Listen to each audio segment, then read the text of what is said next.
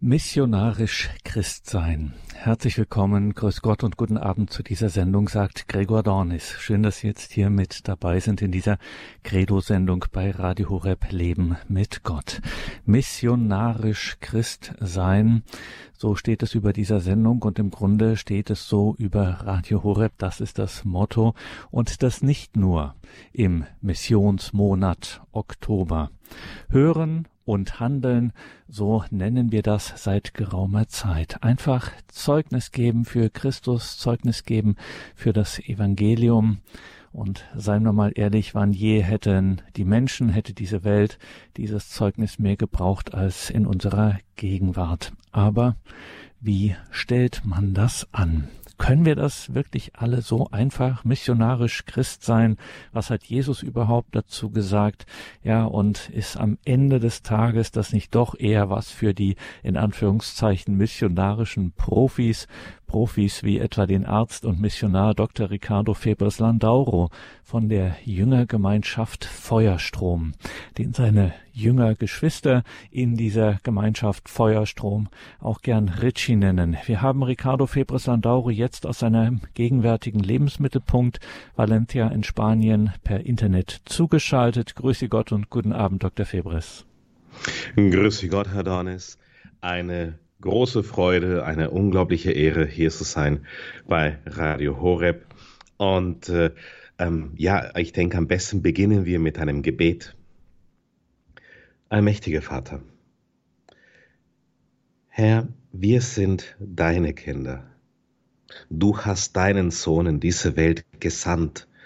Du hast ihn hinausgeschickt auf, auf eine Mission, auf eine Mission des Heiles und der Erlösung um uns das Heil, die Rettung zu schenken.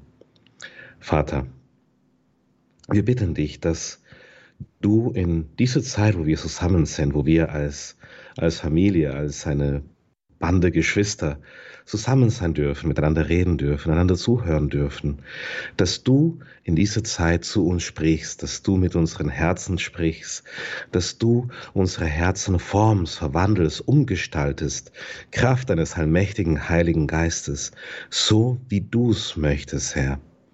Heilige Jungfrau Maria, du weißt, wie sehr wir deine mütterliche Begleitung, deine mütterliche Führung brauchen.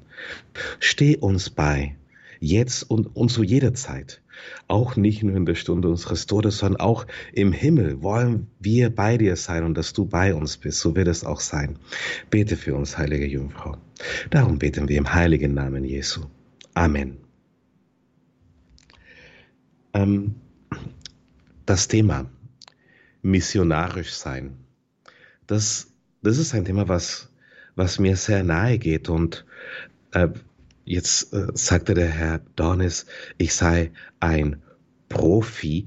Ähm, ich, ich weiß gar nicht, wie man sowas ist, ein, ein Profi.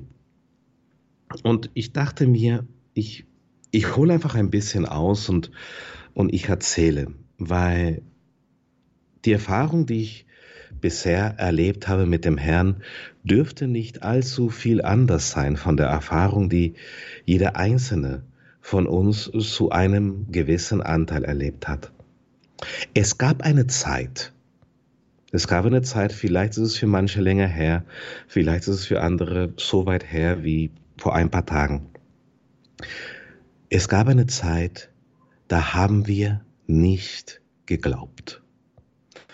Ähm, Vielleicht können wir uns gar nicht mehr daran erinnern, weil uns der Glaube sehr äh, vermittelt wurde, da wir sehr jung waren, da wir kleine Kinder waren. Aber es gab eine Zeit, da kannten wir Jesus nicht. Da waren wir Jesus nicht bewusst begegnet. Natürlich sind wir ihm begegnet in der Kindertaufe, aber die meisten erinnern sich nicht daran. Und wir haben in unser Leben nach dem gelebt und nach dem gerichtet, was wir für, für richtig gehalten haben. Und, und Gott hat in unserem Leben eine untergeordnete Rolle gespielt. Und das ist die menschliche Erfahrung. Das ist die menschliche Erfahrung, das ist das, was wir überall in den Medien eingebläut bekommen, wenn, wenn wir einen Film anschauen. Wo ist da Gott? Wenn wir die Nachrichten anschalten, wo ist da Gott? Hier natürlich bei Radio Horeb, das ist ja der Radiosender mit den guten Nachrichten. Da ist Jesus wirklich hinter jedem Punkt und Komma. Aber wir finden Gott zumindest nicht in der Form in der Gesellschaft, wie wir das finden sollten. Ähm, wenn, wenn er das Wichtigste ist, was, was wir Menschen in unserem Leben haben, warum wird er in der Politik nicht wie das Wichtigste gehandhabt? Und, und, und, und so sind wir in so einer Art von Zwiespalt, weil wir leben in einer Gesellschaft, wo Gott eine untergeordnete Rolle spielt oder gar keine. Und, und plötzlich machen wir eine Begegnung. Und diese Begegnung kann wirklich so leise sein wie ähm, die Begegnung mit, mit einem Kind im Spielplatz. Diese Begegnung kann äh, so eine große Begegnung sein wie die Begegnung mit dem Heiligen Vater, mit dem Papst auf einer Prozession. Vielleicht ist es eine Begegnung nur mit dem Herrn in einem Vers der Bibel oder bei einer ganz einfachen Sache. Ähm, beim Radfahren, ich bin an einem wunderschönen Sonnenuntergang vorbeigefahren und, und ich, ich habe mir diese, dieses Schauspiel, Naturschauspiel angesehen und ich dachte mir, es, es muss einen Gott geben. Jeder Mensch, jeder Mensch, das ist meine tiefe Überzeugung, jeder Mensch macht eine Begegnung mit Gott. Früher oder später. Früher oder später.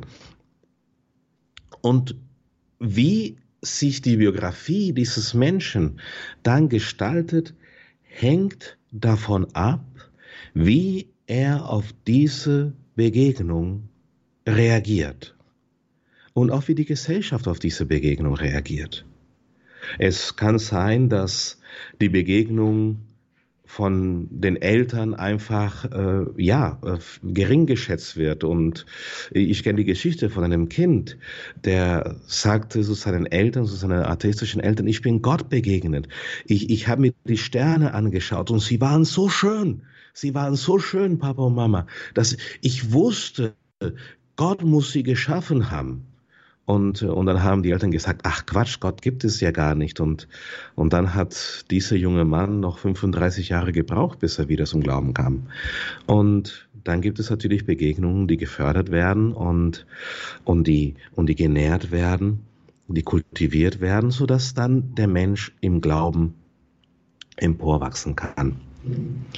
Jeder von uns macht eine Begegnung mit dem Herrn in unserem Leben. Damals wurde mir klar bei dieser Begegnung, dass, dass Jesus Gott ist, dass er der Urheber meines Lebens ist. Und die einzige mögliche für mich konzipierbare Reaktion war einfach ein Danke. Ich war damals 24 Jahre alt. Ich hatte ein sehr ungläubiges Leben, ein, ein Leben, was, wofür man sich schämen würde, darüber zu sprechen. Und ähm, ich möchte jetzt die, die, die deutschen äh, Rundfunk wählen, nicht mit all den Sünden auffüllen, die ich damals begangen habe, ist ist jetzt auch nicht, nicht mehr der Rede wert. Das ist der Mensch, den ich mal war und den ich nicht mehr bin. Ähm, aber bei einer heiligen Messe, bei einer Begegnung mit einem Priester, wurde mir klar, ähm, Jesus lebt. Die ganzen Geschichten, die ganzen ähm, Sachen, die du da gehört hast, äh, in den unzähligen Gottesdiensten, wo du gewesen bist als Kind, wo sie dir erzählt haben, ähm, bei der Vorbereitung zur Heiligen Kommunion, ähm, äh, Jesus ist auferstanden und dies und jenes. All diese Dinge sind, sind wirklich wahr. Jesus lebt. Er ist für dich am Kreuz gestorben. Er ist von den Toten auferstanden, er ist in den Himmel gefahren und er hat das alles getan, damit du dich mit Gott versöhnen kannst, damit du ihn Papa nennen kannst. Und dann hat er obendrauf dir noch seinen Heiligen Geist oder uns noch seinen Heiligen Geist gesandt. Und in dem Moment, wo diese Informationen, ähm, diese die Schriftstücke, diese, ähm, ich, ich möchte mal sagen, für mich bis dahin leere Worte oder, oder leere Floskeln ähm, zur Wirklichkeit wurden. Das hat alles verändert. Mein Leben war nie wieder gleich. Plötzlich alles, was ich dachte, was gut und richtig ist, wurde über den Haufen geworfen und, und, und plötzlich habe ich die Welt, wie sie war, ich sage nicht nicht mehr verstanden, sondern ich habe sie ganz neu und anders verstanden. Und, und die Reaktion meines Herzens war einfach ein Danke. Danke, dass ich hier sein darf. Danke, dass ich die frische Luft einatmen kann. Danke, dass ich ähm, den Sonnenaufgang und den Sonnenuntergang anschauen kann. Danke für, für die Wiesen und für die Bäume. Danke, danke für dieses großartige Ding, was wir Leben nennen. Danke, dass du mir das geschenkt hast. Du hättest es mir auch nicht schenken können. Aber es, es war deine Entscheidung, mir das zu geben. Es war deine Entscheidung, dass ich mich über den Geschmack vom Frühstücksmüsli freuen kann. Es war deine Entscheidung, dass ich mit meinen Freunden zusammen lachen kann. Es war deine Entscheidung, mich am Leben teilhaben zu lassen. Meine zweite Reaktion war, aber schau mal, wenn du mir das Leben, meine Existenz, alles geschenkt hast, dann ist es nur richtig, wenn ich dir das zurückschenke. Herr, nimm mein Leben an. Ich schenke dir mein Leben, ich schenke dir, was ich bin, ich schenke dir alles. Alles, alles, alles, alles. Danke, hier ist es. Sei du mein Gott, mein Herr und mein Gott, herrsche du über mich. Am liebsten möchte ich, dass ich nie wieder eine Entscheidung treffen muss, Herr, sondern dass du künftig alle meine Entscheidungen triffst. Das soll die letzte Entscheidung meines Lebens sein.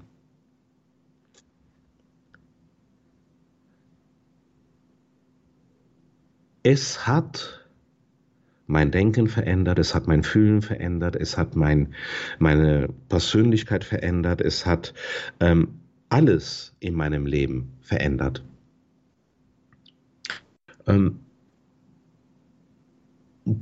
und plötzlich war das Übernatürliche natürlich. Plötzlich war, es nicht mehr so, ähm, dass ähm, Blinde wieder sehen können, Taube wieder hören können, dass Lahme wieder gehen können, dass, dass Menschen geheilt werden können.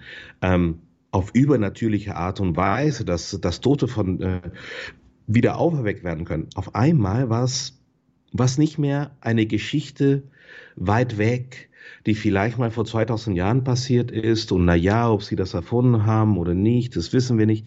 Nee, plötzlich war es mir klar vor Augen. Und so hat ein, ein großes Abenteuer begonnen. Ein großes Abenteuer, seitdem lebe ich mein Leben gemeinsam mit dem Herrn. Und ich möchte das ein bisschen mit der ähm, platonischen Höhle vergleichen. Ähm, ich, ich lese mal einen Auszug aus der Heiligen Schrift. Und zwar gehe ich zu Johannes Kapitel 4. Wir kennen alle die Geschichte von, von der Samariterin am Jakobsbrunnen.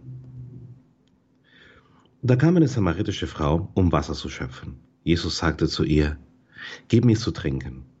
Seine Jünger waren nämlich in die Stadt gegangen, um Lebensmittel einzukaufen. Da sagte die Samariterin zu ihm, Wie kannst du, ein Jude, von mir, eine Samariterin, zu trinken verlangen? Juden verkehren nämlich nicht mit den Samaritern. Jesus antwortete ihr, wenn du die Gabe Gottes kennen würdest, und wer es ist, der zu dir sagt, gib mir zu trinken, dann hättest du ihn gebeten, und er hätte dir lebendiges Wasser gegeben. Sie sagte zu ihm, Herr, du hast kein Schöpfgefäß, und der Brunnen ist tief. Woher hast du also das lebendige Wasser? Du bist doch nicht größer als unser Vater Jakob, der uns den Brunnen geschenkt und selbst daraus getrunken hat, samt seinen Kindern und seinen Herden. Jesus antwortete ihr, jeder, der von diesem Wasser trinkt, wird wieder Durst bekommen. Wer aber von dem Wasser trinkt, das ich ihm geben werde, wird in Ewigkeit nicht mehr Durst haben. Vielmehr wird das Wasser, das ich ihm gebe, in ihm zu einer Quelle werden, deren Wasser in das ewige Leben sprudelt. Und so habe ich mich damals gefühlt. Plötzlich war in mir wie ein wildes Wasser. Plötzlich war in mir eine Freude, eine Kraft, was ich nicht kannte. Das war, als ob ein, ein, ein grauer Schleier mir weggenommen worden wäre. Äh, als ob ich aufgewacht wäre zu dem, was, was wirklich Leben ist. Zu dem, was, was wirklich auf der Welt passiert. Ähm, und ich kann es wirklich kaum anders beschreiben. Also die Farben haben heller geleuchtet und, und der Kaffee am Morgen hat besser geschmeckt. Und, und der Wind fühlte sich anders an. Und als ich die Vögel singen gehört habe, ihr Gesang war lebendiger und wahrer und brillanter und klar und kristalliner, weil der Herr in mein Leben getreten war. Und, und ich konnte unmöglich davon schweigen. Ich lese weiter. Da sagte die Frau zu ihm, Herr, gib mir dieses Wasser, damit ich keinen Durst mehr habe und nicht mehr hierher zu kommen brauche, um zu schöpfen. Er sagte zu ihr, Geh, ruf deinen Mann und komm wieder her. Die Frau antwortete, ich habe keinen Mann. Jesus sagte zu ihr, du hast richtig gesagt, ich habe keinen Mann. Denn fünf Männer hast du gehabt und der, den du jetzt hast, ist nicht dein Mann. Da hast du die Wahrheit gesagt. Die Frau sagte zu ihm, Herr, ich sehe, dass du ein Prophet bist. Unsere Väter haben auf diesem Werk angebetet, aber ihr sagt, in Jerusalem sei die Stätte, wo man anbeten muss. Jesus sagte zu ihr, Glaub mir, Frau, es kommt die Stunde, wo ihr wieder weder auf diesem Berg noch in Jerusalem den Vater anbeten werdet. Ihr betet an, was ihr nicht kennt. Wir beten an, was wir kennen. Denn das Heil kommt von den Juden. Aber es kommt die Stunde, sie ist schon da, wo die wahren Anbeter den Vater im Geist und in der Wahrheit anbeten werden, denn solche Anbeter sucht der Vater. Und, und die Reaktion der Frau war, sie ist dann hingerannt und hat allen erzählt, was dass sie Jesus begegnet war. Warum? Sie ist dem Messias begegnet. Sie hatte eine Begegnung mit Jesus. Ähm, ich äh, überspringe ein paar Verse. Viele Samariter aus jener Stadt kamen zum Glauben an ihn auf das Wort der Frau hin, die bezeugt hatte, er hat mir alles gesagt, was ich getan habe. Und das ist, wo Mission beginnt. Mission beginnt dann, wo wir auf die Begegnung mit Jesus reagieren. Und unsere Reaktion auf die Begegnung mit ihm ist eine Reaktion der Freude, ist eine Reaktion der Hoffnung, ist eine Reaktion der Zuversicht, der Liebe, der ist eine Reaktion auf die überwältigende Herrlichkeit, die er uns entgegenbringt. mit der er sich nach unserem Ja sehnt. Und das ist, was ich immer wieder unglaublich finde. Ähm, Gott zwingt niemanden zum Glauben. Kein Mensch auf Erden hat er jemals zum Glauben gezwungen. Gott klopft an der Tür. Und wenn wir nicht öffnen, dann kommt er nicht in unser Leben. Aber er klopft immer wieder und immer wieder und immer wieder. Und solange wir nicht äh, die Tür öffnen, müssen wir mit den Konsequenzen leben, was es bedeutet, ein Leben ohne Gott zu führen. Und ich, ich bin Gott dankbar, dass ich es mir kaum noch vorstellen kann. Ich möchte mich am liebsten gar nicht mehr daran erinnern, was es für eine trostlose Wüste das war, wo ich nichts und niemanden hatte, wo ich mich alleine gefühlt habe. Natürlich hatte ich eine Familie, aber ich fühlte mich trotzdem allein.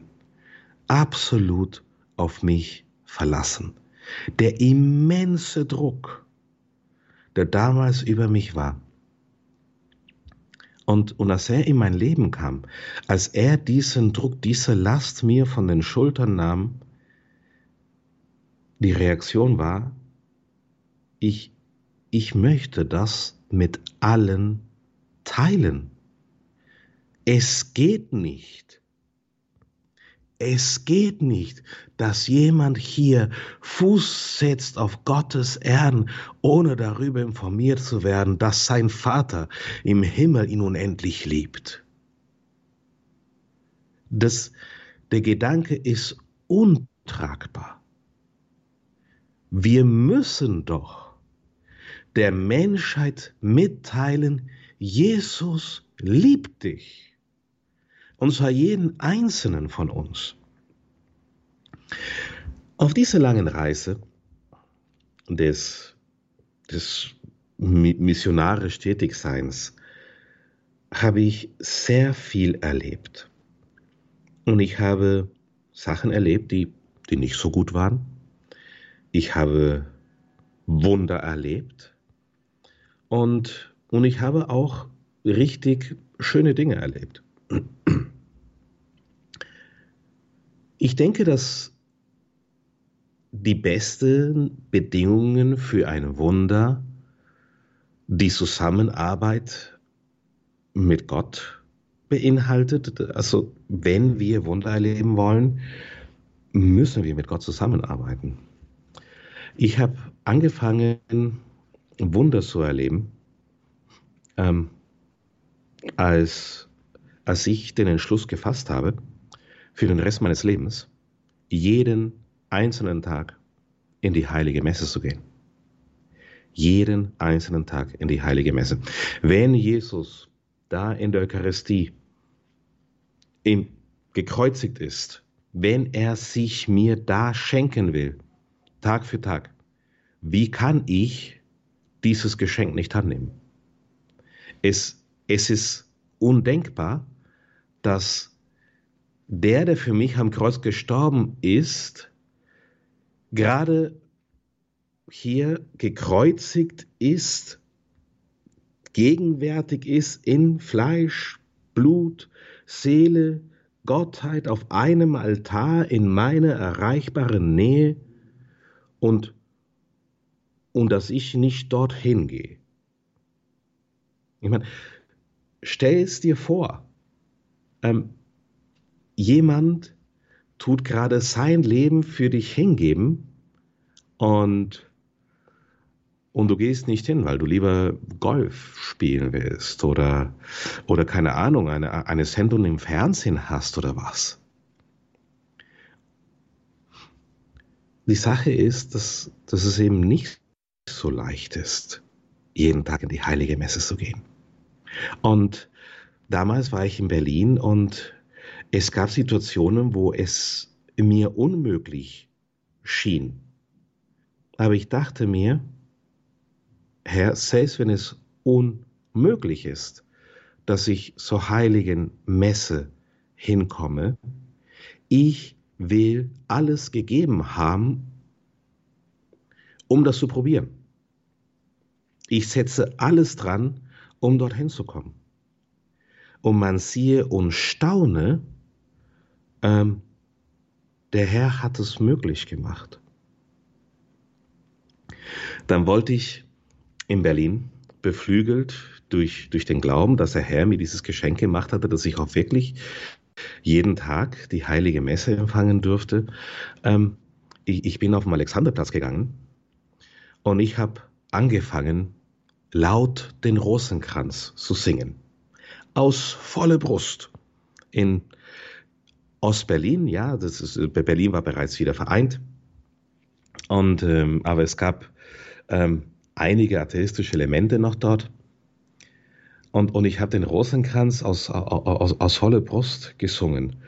Und, ähm, und ich habe dort 39 Stunden den Rosenkranz durchgesungen.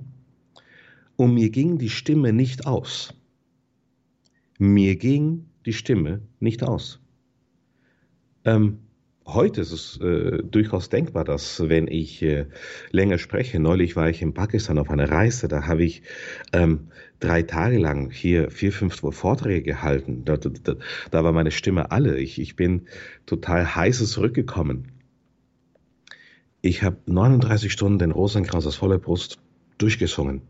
Der Herr war bei mir und mir wurde dessen bewusst, dass, dass das nicht normal ist. Ähm, dass er dort ist und dort stark ist, wo wir schwach sind. Und was ist Mission? Die Mission oder das missionarisch sein bedeutet, eine Begegnung mit der Liebe Gottes zu vermitteln. Und unter den vielen schrägen und nicht so gute Dinge, die mir begegnet sind, ist, ähm, und die ich auch begangen habe, also hier, mehr Culpa, mehr Maxima Culpa, ich bin schuld. Ähm, ich dachte eine Zeit lang, dass das missionarisch sein bedeutet, den Leuten zu erzählen, was sie denn für Sünden begehen. Aber das ist ja keine Begegnung mit der Liebe Gottes. Das ist vielleicht eine Begegnung mit der Verurteilung Gottes. Ja? Wobei ich nicht denke, dass Gott jemanden verurteilt. Äh, die, die Leute, ich, ich bin Menschen begegnet und, und heute tut es mir leid und ich wünschte, ich hätte es damals besser gewusst. Ähm, ich, ich bin Menschen begegnet ähm, aus, aus allen möglichen Lebenswandel, die vielleicht äh, die Ehe gebrochen hatten oder im Ehebruch lebten. Und, und statt ihnen zu sagen, wie sehr Gott sie liebt, sagte ich ihnen, Nö, du lebst in Ehebruch und deshalb bist du kein guter Mensch. Aber das ist genau das, was Jesus nicht getan hat. Am Jakobsbrunnen, da war die Ehebrecherin. Was sagte er ihr? Er sagte nicht, du bist ja eine böse Nudel, weil du die Ehe gebrochen hast und jetzt hast du fünf Männer. Hahaha, ich kenne dich doch. Nein, er sagte ihr, du hast die Wahrheit gesagt. Er hat sich, er hat danach gesucht, etwas Gutes über sie sagen zu können. Er ist ihr in Liebe begegnet. Und als, als Missionare und, und ich, äh, der Herr Dornes stellt mich immer wieder vor als, als Arzt und, und Missionar und ich bin ihm dafür sehr dankbar.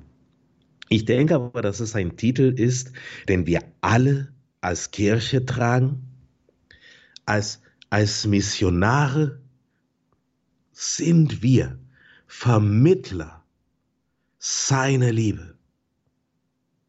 Und, und so muss die Frage sein, die wir uns stellen, wie kann ich die Liebe Gottes ins, ins Bewusstsein, ins Herz von meinem Gegenüber bringen?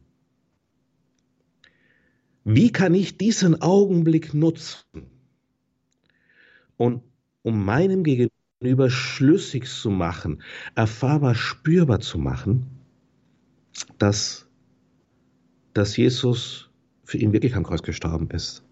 Dass, dass Gott sich wirklich danach sehnt, dass von, von ihm, von ihr Papa genannt zu werden.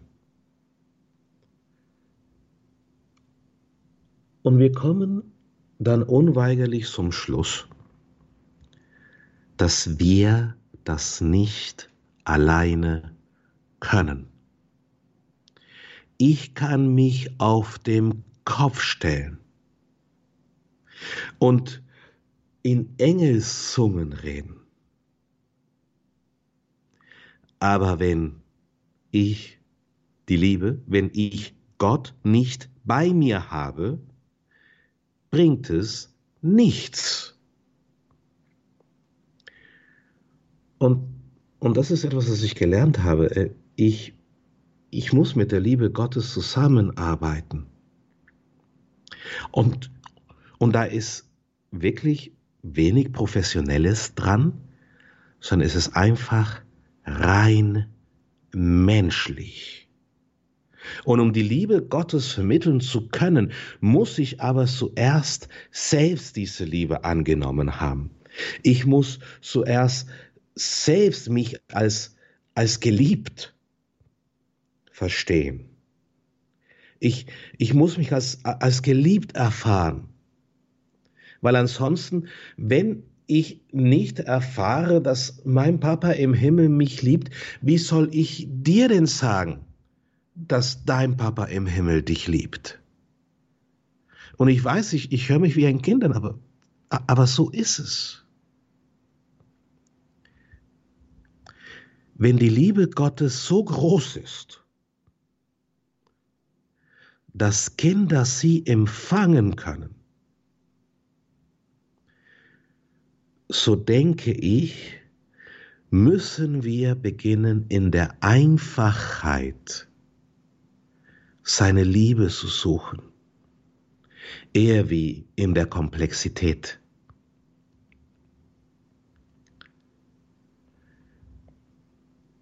Die Liebe des Herrn ist immer mein Begleiter gewesen.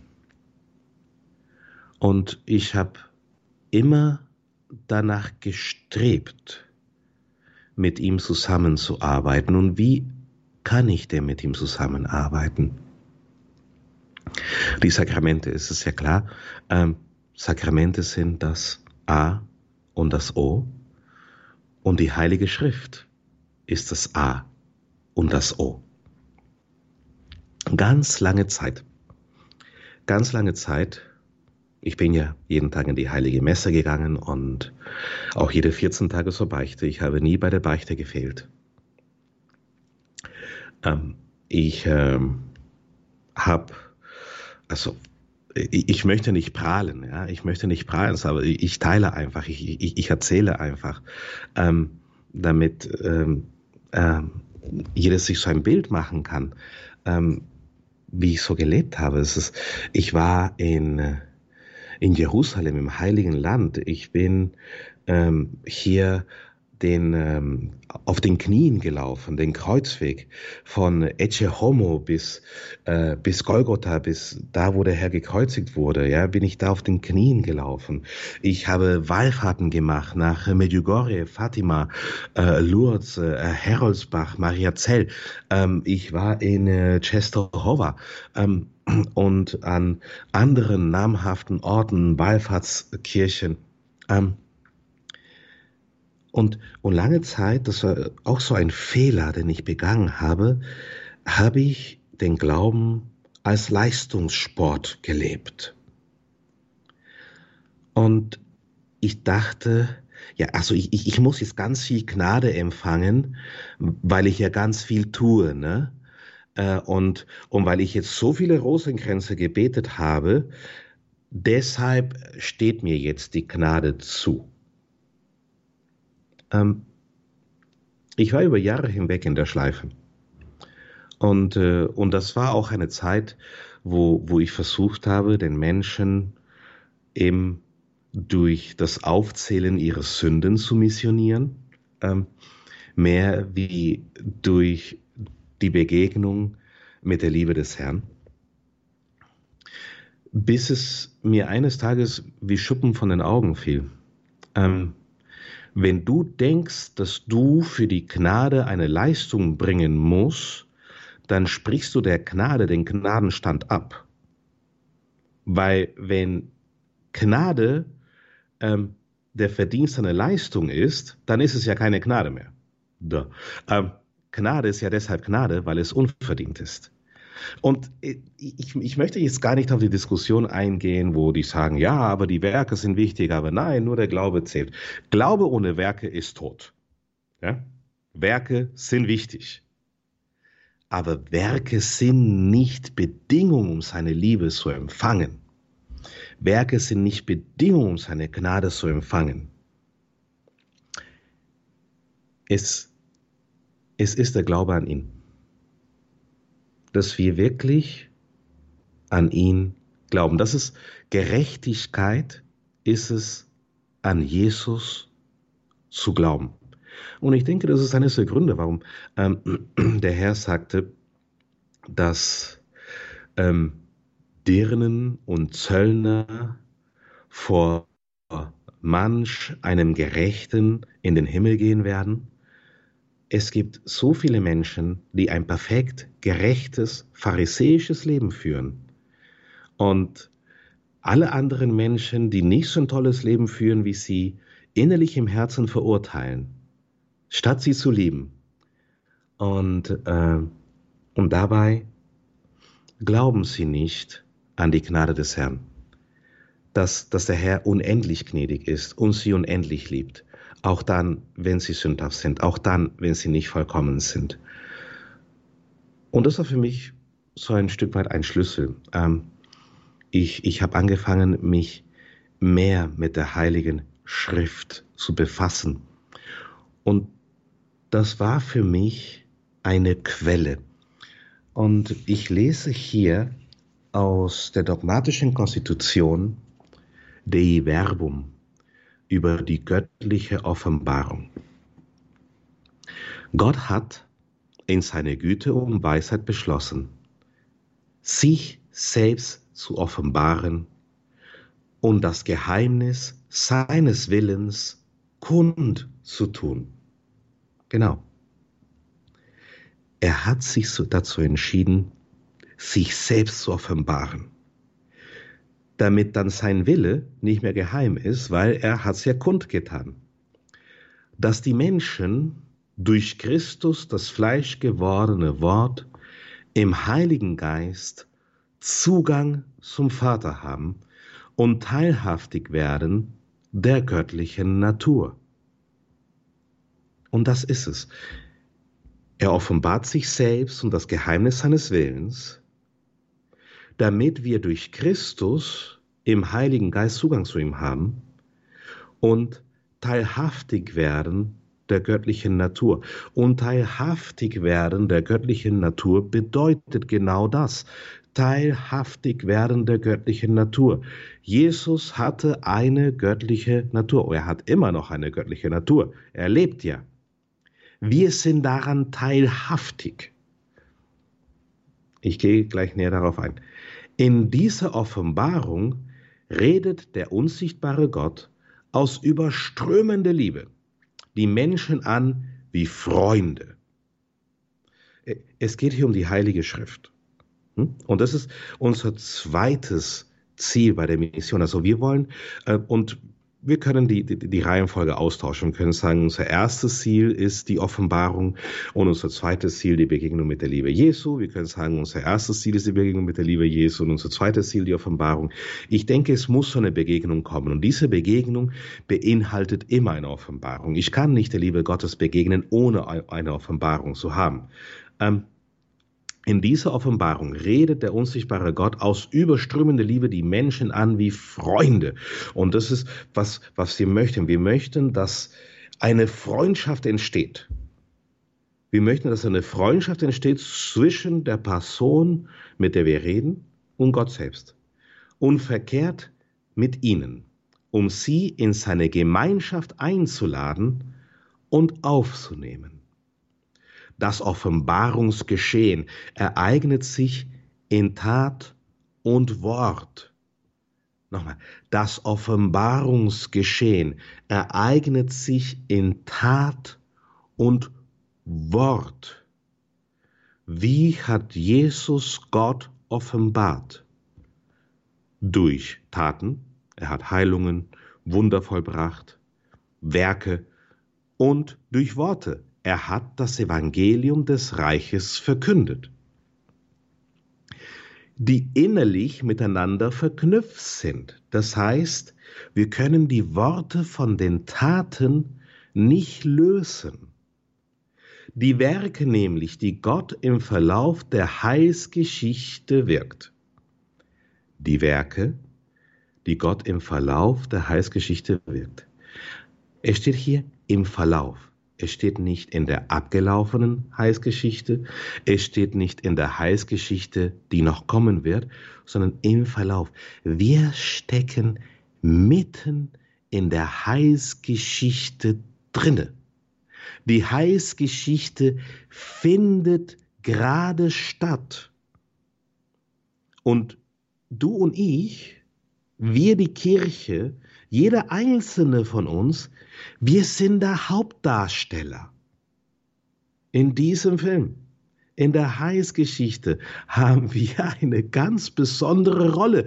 Und die Heilsgeschichte wird so lange weitergehen, bis die letzte Seele die Verkündigung des Evangeliums aus unserem Mund gehört hat.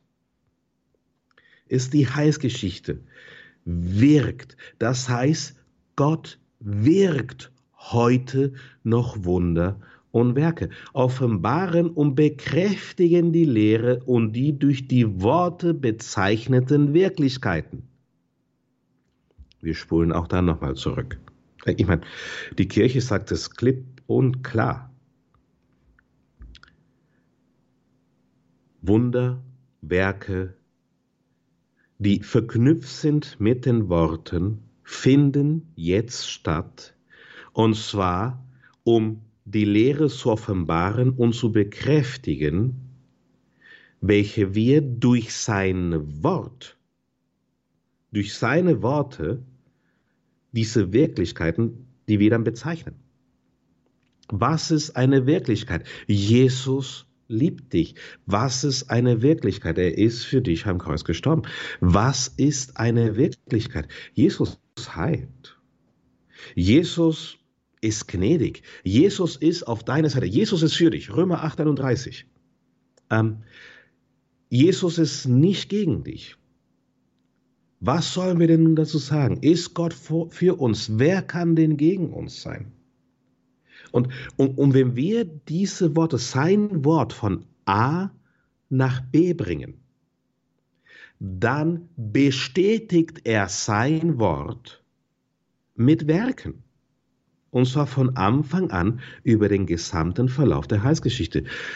Die Tiefe der durch diese Offenbarung über Gott und über das Heil des Menschen erschlossenen Wahrheit leuchtet uns auf in Christus, der zugleich der Mittler und die Fülle der ganzen Offenbarung ist. Ich lese Artikel 1 Darum will die Synode im Nachfolge des Trient und des Ersten Vatikanischen Konzils die echte Lehre über die göttliche Offenbarung und deren Weitergabe vorlegen, damit die ganze Welt im Hören auf die Botschaft des Heiles glaubt, im Glauben hofft und in der Hoffnung liebt. Wir können niemanden zum Glauben bringen. Der Herr ist es, der die Menschen zum Glauben bringt. Aber wir können sehr wohl sein Wort in uns aufnehmen, seinen Geist in uns aufnehmen und, und sein Wort und sein Geist aus uns heraussprudeln lassen, was das Zeugs hält.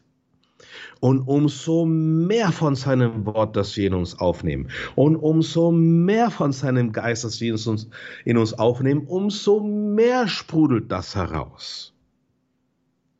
Und wenn es so raussprudelt, dann werden alle nass um uns herum. Und daran können sie dann glauben. Und das ist, denke ich, der Kern der Mission. Es geht nicht um Überredungskunst. Es geht nicht um, äh, ich habe jetzt hier ein paar schlaue Thesen und noch ein paar schlaue Theorien und das ist nicht Mission. Mission ist, wenn die Gnade Gottes aus deinem Herz gerade so raussprudelt, weil du es gar nicht zurückhalten kannst, zurückhalten willst und die ganze Welt soll das wissen, dass ich Jesus liebe, dass mein Jesus mich liebt und dass mein Jesus sie auch liebt. Und das ist ja sein Wort. Gott ist die Liebe. Und Gott kommt her und bestätigt das mit seinen Werken. Wir arbeiten mit. Was ist unser Teil? Unser Teil ist, uns erfüllen zu lassen und, und überzusprudeln. Sein Teil ist es das mit Werken und, und, und Wunder und, und, äh, und, und ganz tolle Dinge zu bestätigen. Das ist, was er macht. Wir sprechen das Wort die Menschen kommen zum Glauben. Weil sie glauben, hoffen sie, weil sie hoffen, lieben. Sie verlieben sich dann in den Herrn. Ich kenne keinen Menschen, der Jesus begegnet wäre und der dann Nein zu ihm gesagt hätte. Ich, ich kenne niemanden. Ich kenne niemanden. Ich kenne äh, Menschen, die sich mit ähm, Verurteilung auseinandersetzen mussten und die deshalb die Kirche abgelehnt haben. Ich kenne Menschen, die mit den Fehlern der Kirche konfrontiert wurden und deshalb die Kirche abgelehnt haben. Aber ich kenne keinen Menschen, der dem die Liebe Jesu begegnet sei, der Kontakt hätte herstellen können, Kontakt hätte erleben können mit der Liebe des Herrn, der nicht dann zum Herrn sich bekehrt hätte. Und ich denke, ähm, Mission bedeutet auch, den Menschen dort zu erreichen, wo er ist. Ich äh, bin vielen Menschen aus vielen unterschiedlichen Lebenswandel begegnet. Ich persönlich meide die Sünde wie die Pest. Hm? Ich versuche in allem, so sehr ich kann, ein gottesfrüchtiges, frommes Leben zu führen. Aber ich, ich kann nicht von jemandem der Jesus noch nicht begegnet ist, erwarten, dass er ein frommes, gottesfrüchtiges Leben führt, um dann Gott begegnen zu können. Und das ist ein Fehler, was ich immer wieder gesehen habe. Was? Du hast ein Problem? Schau mal, du musst zuerst zur Beichte gehen, dann musst du so viele Wallfahrten machen, dann musst du so viele heilige Messen lesen lassen und dann, wenn du all das getan hast, dann löst Jesus vielleicht dein Problem. Äh, aber ich glaub doch gar nicht. Siehst du, du bist sündhaft. Kehr um, du Sau.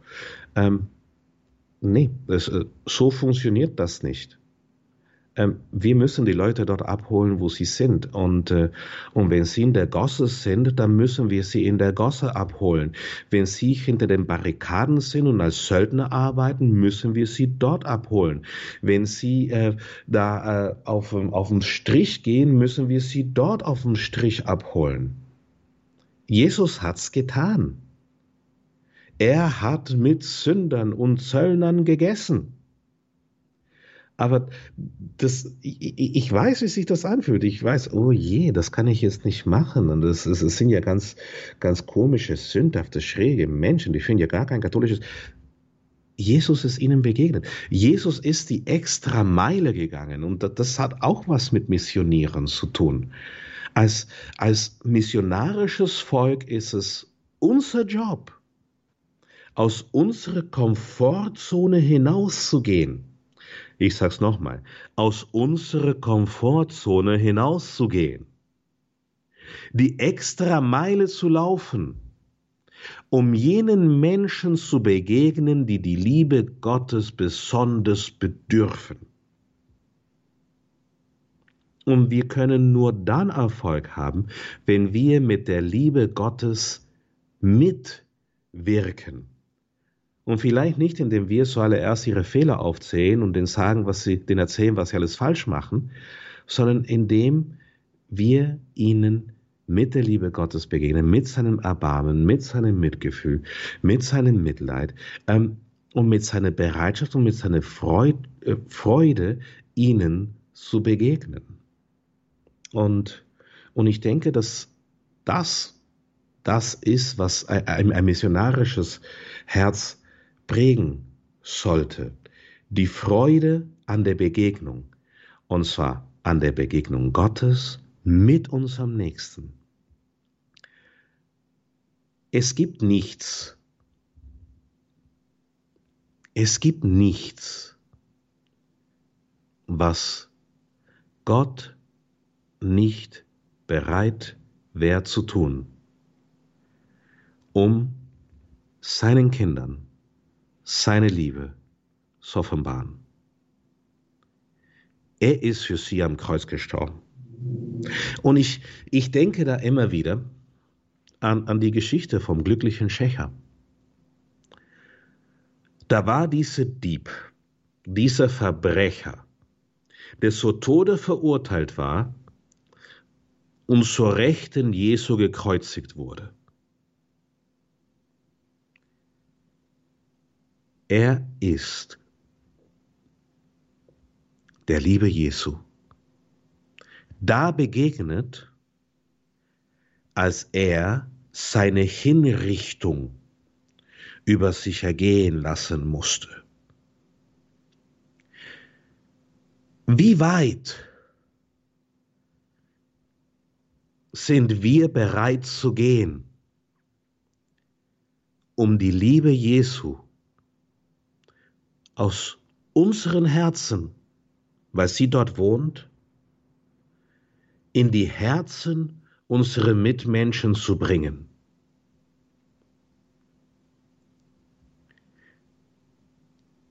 Er ging bis zum Kreuz. Er ging bis zum Kreuz. Wir schließen mit einem Gebet ab. Allmächtiger Vater, wir danken dir, Herr, für die Worte, die du mit uns und durch uns gesprochen hast. Wir danken dir, Vater, für deinen missionarischen Geist in der Kirche. Wir danken dir, Vater, dass, dass du uns mit deiner Liebe erfüllst und, und dass du jene Worte in unseren Herzen bleiben lässt, die in unseren Herzen sein sollen. Ich bitte dich, Vater, nimm jedes einzelne Wort hinweg, was von mir kam, und lass nur jene Worte in den Herzen deiner Kinder verweilen, blühen und wachsen, die aus deinem Herzen kamen. In Jesu Namen. Amen.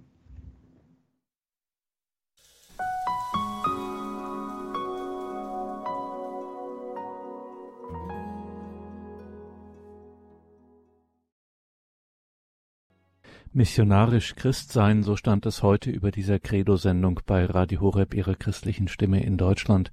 Wir hörten den Arzt und Missionar Dr. Ricardo Febres Landauro von der Jüngergemeinschaft Feuerstrom und die haben wir natürlich auch in den Details zu dieser Sendung im Tagesprogramm verlinkt auf horeb.org.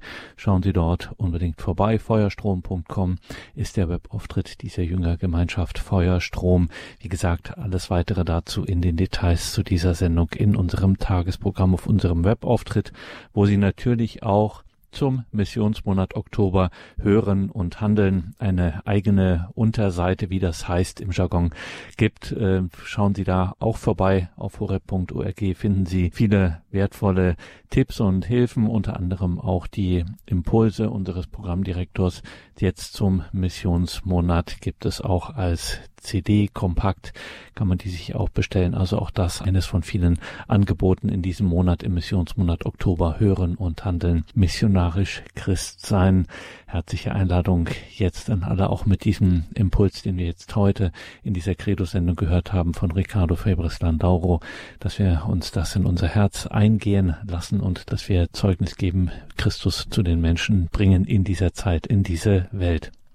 Danke Ihnen allen fürs Dabeisein, für Ihre Verbundenheit mit Radio Horeb, dass Sie unsere Arbeit möglich machen durch Ihr Gebet, durch Ihr Opfer, durch Ihre Spende. Ein herzliches Vergelt's Gott allen, die sich hier einbringen. Alles Gute und Gottes reichen Segen wünscht Ihr Gregor Dornis.